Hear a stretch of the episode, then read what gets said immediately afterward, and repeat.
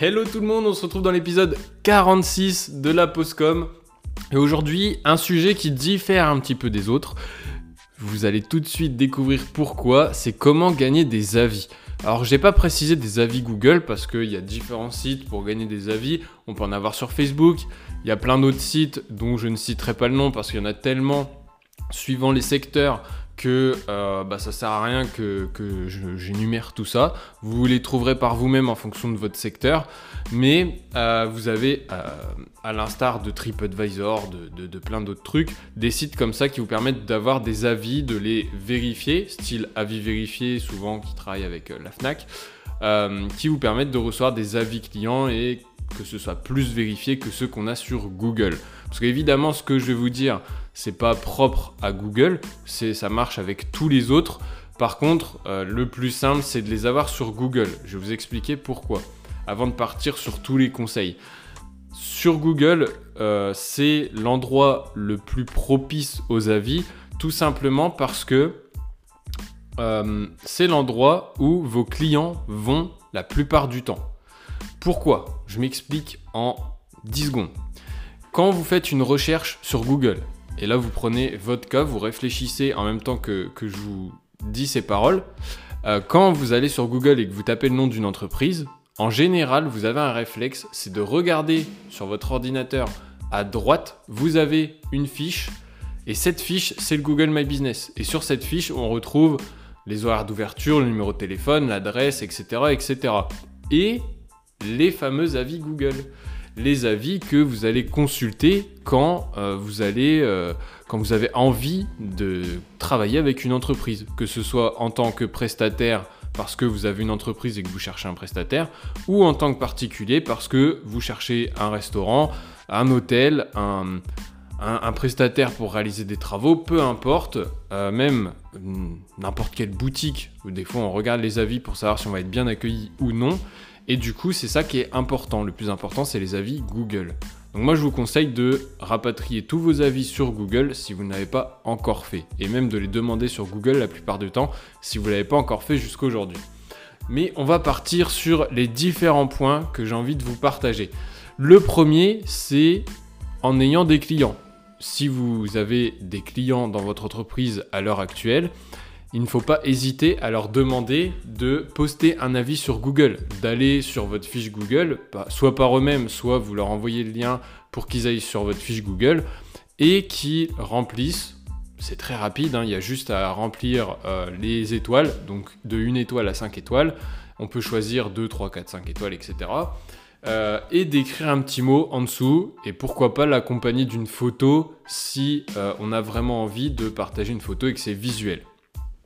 Mais déjà, dans un premier temps, envoyez un mail à vos clients, envoyez-leur un SMS ou alors euh, vos clients que vous croisez actuellement, vous, vous le faites avec eux pour les aider et comme ça c'est fait et vous commencez à avoir vos premiers avis.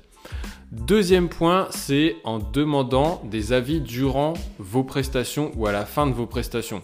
Parce que là, euh, quand je vous ai dit client, j'ai oublié de vous parler d'ailleurs des anciens clients. N'hésitez pas à euh, démarcher vos anciens clients pour qu'ils vous mettent un avis. Effectivement, privilégiez ceux qui ont eu une bonne expérience avec vous. Ceux qui ont eu une mauvaise, ils iront le faire d'eux-mêmes, ils vont pas vous attendre. Donc voilà, privilégiez ceux-là. Pour ceux qui sont en train de travailler avec vous ou euh, qui viennent de finir leur collaboration avec vous, eh ben, n'hésitez pas à euh, mettre en place un système. Ça, c'est mon troisième conseil. Il y a le deuxième et le troisième qui se chevauchent. C'est de mettre en place un système. Soit un email qui s'envoie directement à la fin d'une prestation, soit un email qui s'envoie pendant la prestation ou à la réception du produit. Euh, voilà, un, 7 jours après le produit, après avoir reçu le produit, peu importe, pour qu'ils aient le temps de l'essayer et de donner un vrai avis. Mais euh, il faut mettre en place des petits systèmes comme ça. Soit vous le faites de vous-même, vous mettez des rappels, vous envoyez par vous-même euh, les, mails, les, messages, les liens, etc. Soit vous mettez en place des systèmes automatiques qui vont le faire par eux-mêmes, donc soit avec des prestataires comme Avis Vérifié, etc. Soit euh, vous pouvez le faire avec des, des, pardon, outils d'email marketing comme Sendinblue, et Chimp, etc. Vous les préparez, vous les programmez et puis ça les enverra au moment voulu. Et en dernier, vous pouvez réaliser des, missions en échange d'un avis. Donc ça, si vous êtes au début de votre activité, n'hésitez pas à faire euh, pour les coachs, consultants, les formateurs, etc., des petites sessions de formation ou de conseils. Et en échange, vous demandez à ce qu'on vous mette un avis Google. Ou alors, euh, si c'est des produits ou autres, et que vous êtes au tout début, euh, bah, envoyez des échantillons pour euh, demander un avis Google en échange bah, du coup de cet échantillon, ou en tout cas l'inverse. Euh, en, vous demandez un avis en échange de... Bah, c'est ce que j'ai dit, mais je suis en train de m'embrouiller. Désolé pour euh, ce petit cafouillage.